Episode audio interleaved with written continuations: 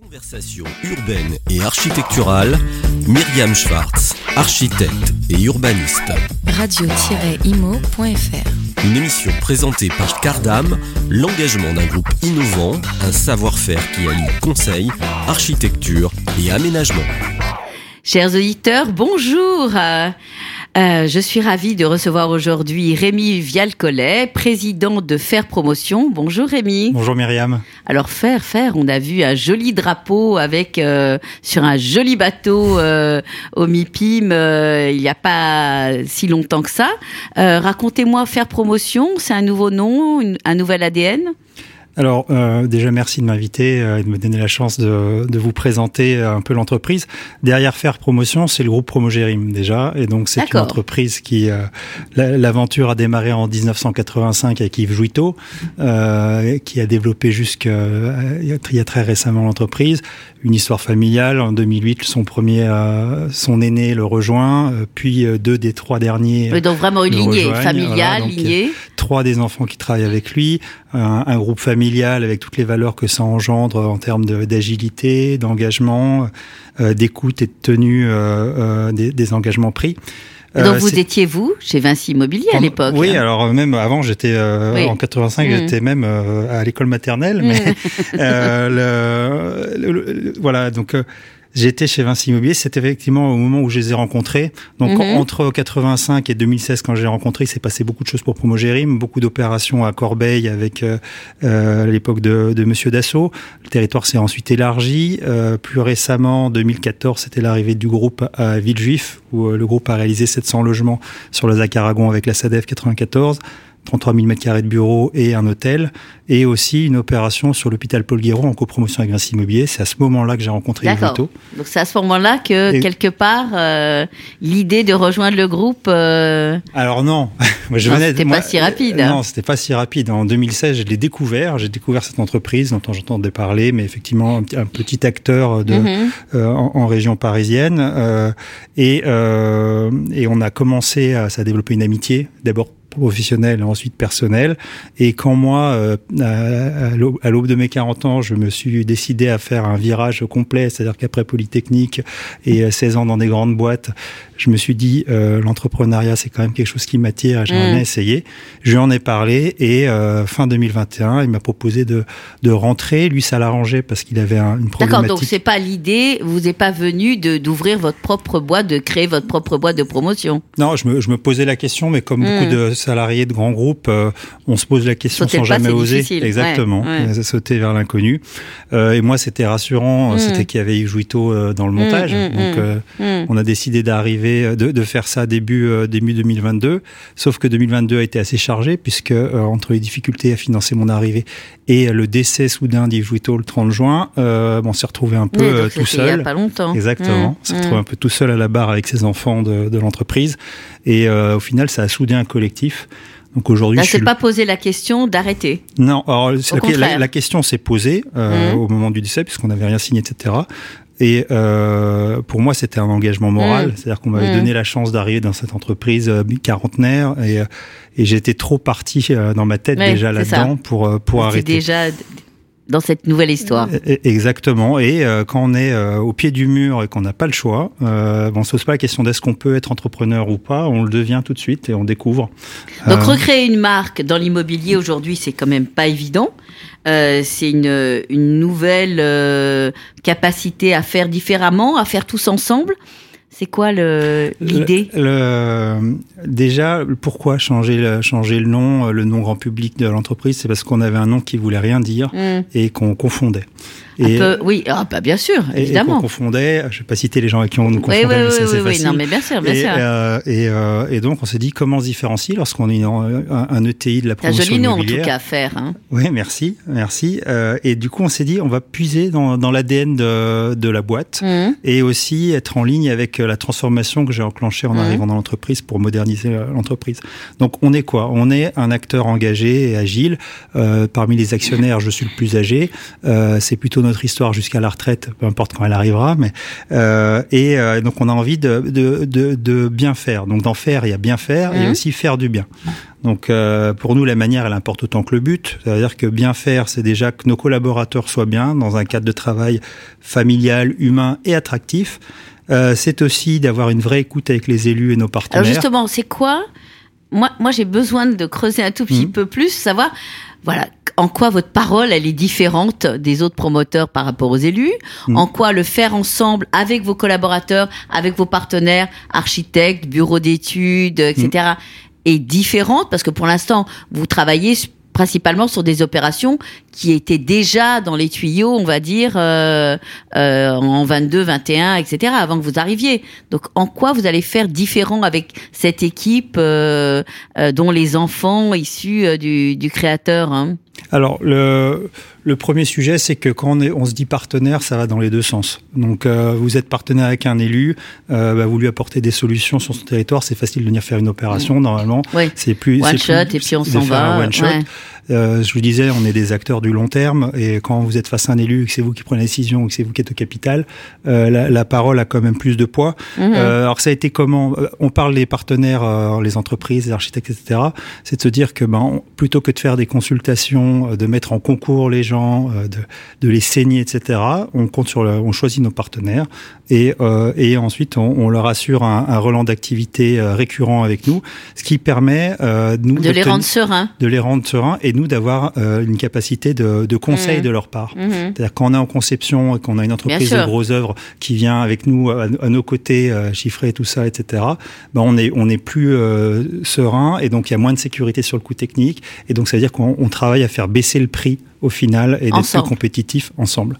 Et donc c'est euh, pour moi une erreur de penser que la mise en compétition euh, systématique euh, Bah, est la seule pas, solution. un frein. Voilà, est la seule solution sûr. à, à- à- à l'émulation. Voilà, c'est un peu le, le problème. Sur les, par rapport aux élus, ben c'est simple, c'est-à-dire que nous on a une petite foncière qui est un peu un couteau suisse. Alors vous avez la problématique des commerces de pieds d'immeubles, donc on vient porter nos commerces de pieds d'immeubles pour au long au long cours pour qu'ensuite les élus, la ville soient contentes de la mise en location euh, des commerces. Oh, Il y avait un problème euh, dans des copropriétés de se dire comment on fait pour avoir des gardiens dans des copropriétés. Si vous laissez un logement à disponibilité du gardien qui appartient à la copropriété, la copropriété, c'est bien normal, la première AG, elle va vendre le logement pour faire des économies de charges. Et, Bien et- sûr. et voilà. Mhm. Donc nous, on est propriétaire Donc de vous logement. gardez ce On est- logement. on est, quoi qu'il propriétaire de logement qu'on met en location. C'est-à-dire sur toutes les opérations maintenant, vous gardez en patrimonial ce logement, ou peut-être d'autres, mais ce logement-là qui sera affecté au, En fait, au- C'est dans, dans le cas où, par rapport à la taille de la copropriété, on Bien estime, sûr. on qu'il 100 va y logements, avoir 120 c'est- c'est plus de logements 100 logements. Ouais. Euh, Et donc là, Mm. on met cette possibilité euh, dans les mains de la ville, en Mm. disant si vous voulez, nous on peut le faire. Euh, nous, ça nous coûte pas grand-chose parce que c'est on immobilise bien sûr de l'argent au long cours, mais euh, on vient mettre en location. euh, Comment on fait pour imposer ça à une copro? Ah ben en fait, euh, le, le choix ne se fait pas, c'est-à-dire que Ouais. euh, on a on est garde on, on garde un appartement. D'accord. euh, nous comme un privé Oui, en fait sûr, dedans vous en faites ce que vous et voulez. simplement on le propose Mm. à la copropriété en location pour le- le concierge. Donc si la copropriété ne veut pas de concierge, bon en attendant on peut le louer euh, autrement ou en, en temporaire. Oui, ou vous Et attendez que le besoin se fasse sentir, parce que quelque Exactement. part, euh, quand on vient d'acheter, euh, Mm. on n'a pas toujours le, le ressenti de savoir si un gardien est utile ou pas. Ouais. Comment fait-on du coup pour euh, faire différemment Par exemple, aujourd'hui, on a quand même des problématiques de taux d'endettement, Mm. des ménages qui ont vraiment du mal à acheter. Vous êtes obligé d'avoir plus de créativité. Oui, alors il faut peut-être déjà se, se rappeler un peu les enjeux et qu'on les ait en tête. Hein, c'est que Il manque de logements en France. Ouais, il manque de logements en France ouais. et que entre 96, ça c'est les chiffres de l'INSEE entre 96 et 2019, il faudrait que je les réactualise, mais euh, le prix des logements euh, pour les Français a augmenté de 158%. Là Incroyable. où Ouais. euh, les, leur revenu a augmenté de 58%. Ouais. C'est-à-dire que euh, le logement a Ouais. monté trois fois plus vite que Mm. le revenu. Donc on- C'est-à-dire qu'aujourd'hui, la, la cote-part du remboursement de prêt ou, euh, ou de, du loyer correspond, euh, évidemment, correspondait à peu près à, à 20%, euh, et maintenant correspond à, on peut pas plus que 33, mais, euh, ou 30, mais ça correspond à 40, voire euh, 50% de son revenu. Mm. Et ça, ça c'était euh, le monde d'avant 2022, parce Mm. que dans 2022, La crise des financements fait que euh, effectivement le marché de l'accession à la propriété est complètement à l'arrêt. Euh, et donc on se retrouve dans une situation où vous avez l'île de France, par exemple, qui accueille 100 000 personnes par an, nouveaux habitants, euh, même si Paris se vide, l'île de France Mmh. se remplit. Mmh. Euh, et et du coup, une production de logements qui, qui baisse. Mmh. Donc, donc la question, c'est comment on fait avec, dans ce contexte de hausse des prix, etc., Contexte très, très peu d'offres. explosif, Très peu d'offres. qu'effectivement, il n'y a pas assez d'offres. Bah, Jean- Jean-Philippe Dugan-Clément disait il y a trois ou quatre jours euh, Mm. qu'on était face à une bombe Bien sociale à sûr, retardement. Mmh. Moi, j'en suis convaincu. Et donc, c'est co- alors. Alors, idéalement, ce serait que le gouvernement aboutisse à, à des nouveaux schémas d'aide, en tout cas pour tenir le logement abordable, sachant que la question de l'aide à la pierre est toujours une question où personne n'a trouvé vraiment la Mm. solution pour l'instant. En attendant, ce qui est, euh, je trouve, assez beau euh, dans notre secteur, euh, mine de rien, c'est que les acteurs, qu'ils soient publics ou privés, travaillent ensemble. C'est-à-dire qu'aujourd'hui, il n'y a plus de frontières vous avez vraiment l'impression, c'est ça, vous avez l'impression que quoi? En un an, d'un seul coup, on est devenu euh, euh, plus collectif, plus vertueux, on se parle, on s'écoute? Ah, C'est quoi C'est cette crise Alors- qui a fait qu'on on s'est dit d'un seul coup, tiens, si on se parlait? Non, je, je pense que ça a démarré plus, plus, plus tôt euh, avec euh, une problématique de financement des, des collectivités locales. C'est-à-dire Mmh, quand vous oui, avez enlevé sûr. la taxe d'habitation, Enfin, ouais, mmh. euh, donc euh, de moins en moins de revenus euh, pour faire des projets, et donc il faut fatalement euh, partager euh, la charge du projet entre le public et le privé. Et donc ces montages Enfin, c'était aussi euh, quelque part obliger les promoteurs à mettre un petit peu plus euh, euh, au porte-monnaie euh, pour Mhm. pouvoir payer en partie quelques équipements. Donc ça, c'était euh, bon parce que ça s'est fait. Mais là, le faire ensemble, c'est quoi? Bah, le, le faire ensemble, c'est aujourd'hui. euh, on a des partenariats avec certains bailleurs, euh, je pense à Séquence par exemple, où, où ensemble on va aller développer des affaires. Et en fait, quand on est côte à côte sur un projet, c'est mieux que si on le développe 100% pour eux Mhm. ou que le font 100% pour, pour nous, euh, pour eux, pardon, excusez-moi. Euh, Donc ça veut dire que sur certaines emprises de foncier Mhm. séquences, vous venez en partenariat faire Avec quelques euh, bâtiments en en accession. accession pour, pour, faire la euh, mixité. la mixité. Mais c'est aussi Mhm. sur des fonciers qui sont pas à eux, Mhm. euh, euh, d'aller euh, gagner ensemble une opération où eux vont réaliser la partie euh, logement social ou logement intermédiaire parce que vu que ce sont des acteurs de long cours, ils amortissent différemment les Bien coûts, sûr. etc. Et, et nous réaliser l'accession. Mais ça c'est le niveau euh, niveau basique un peu de la collaboration parce qu'après vous avez les aménageurs qui rentrent en jeu. Il y a de plus en plus d'aménageurs aujourd'hui qui se disent effectivement qui font du logement Mm. et, et c'est pas juste pour le plaisir, etc. Mm, C'est-à-dire mm. que l'équilibre des opérations sinon ne tourne pas en fait. Donc, euh, Donc venir à chaque fois en partenariat. voilà. Ce qui nous manque aujourd'hui, je pense, c'est euh, comment on gère le foncier. Et donc c'est le rôle de l'EPIF euh, qui est déjà un acteur euh, plus que plus qu'important en Ile-de-France, mais euh, aussi dire créer son propre foncier, parce qu'il y a peut-être des, des petites pépites quelque part, ah non bah nous on fait des enfin on, on fait ce qu'on appelle des coups, c'est-à-dire Mm. qu'on on porte des fonciers au long cours dans des zones qui vont muter, toujours avec l'accord des élus.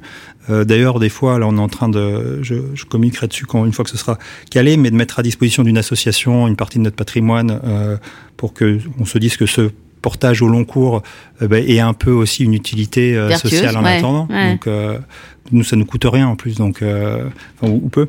Et d'ailleurs ça me permet de re- rebondir sur le fait que les valeurs de la boîte, euh, elles sont, euh, elles sont là depuis longtemps. Ce qui est nouveau, c'est euh, de structurer un peu la démarche, notamment avec un fonds de dotation.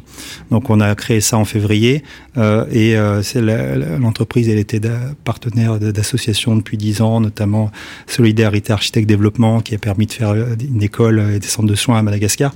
Mais là, on s'est dit, on se ressente sur le, mal logement, le mal-être en ville, et donc les questions d'inclusion. Et ça, ça va être notre thématique. Il y en a d'autres, et, et c'est très bien qu'ils le font sur la formation, etc. et tout. Nous, ce qui nous touche, même si on est un acteur qui fait pas que du logement, c'est euh, c'est la problématique, euh, notamment en Ile-de-France, en tout cas en métropole, de, de, de la problématique d'inclusion et d'accès au logement. Ben, c'est tout à vraiment, c'est un univers. Et donc aujourd'hui, euh, je sais que je pense que faire, c'est effectivement euh, le faire promotion. Euh, bientôt peut-être plus promotion, mais juste Faire, faire, puisque ouais. justement on parle de euh, le bien-être en ville, le- l'accès au logement pour euh, les démunis, c'est aussi du faire. C'est bien évidemment du faire, non? Ah oui, tout à fait. C'est le. Alors, on était tr- très heureux d'avoir trouvé ce nom au final euh, parce que c'est c'est 100% nous. On s'est vraiment posé la question quand vous êtes euh, vous avez dit comment on se différencie. On fait pas 100% euh, pierre, on fait pas du 100% bois. euh, on est un acteur agile, mais un acteur familial. Ok, c'est c'est quoi qui est différent là-dedans? Et donc, euh, c'est ce qu'il faut maintenant, et c'est ce qu'on est en train de mettre en place, c'est de la preuve à côté du discours. Donc, on va bientôt avoir des, des éléments concrets pour appuyer tout ça sur l'état d'esprit des actionnaires qui sont dirigeants de l'entreprise. Vous viendrez dans quelques mois au micro nous parler euh, justement de ces nouvelles opérations Exactement. sur lesquelles vous pourrez peut-être un peu plus communiquer. Exactement, il y a pas mal de choses en permis d'ailleurs. Donc, euh, bah bientôt. Voilà. À bientôt Rémi, merci. Merci. À bientôt chers auditeurs. Hein. Conversation urbaine et architecturale, Myriam Schwartz, architecte et urbaniste. Radio-imo.fr Une émission présentée par Cardam, l'engagement d'un groupe innovant, un savoir-faire qui allie conseil, architecture et aménagement.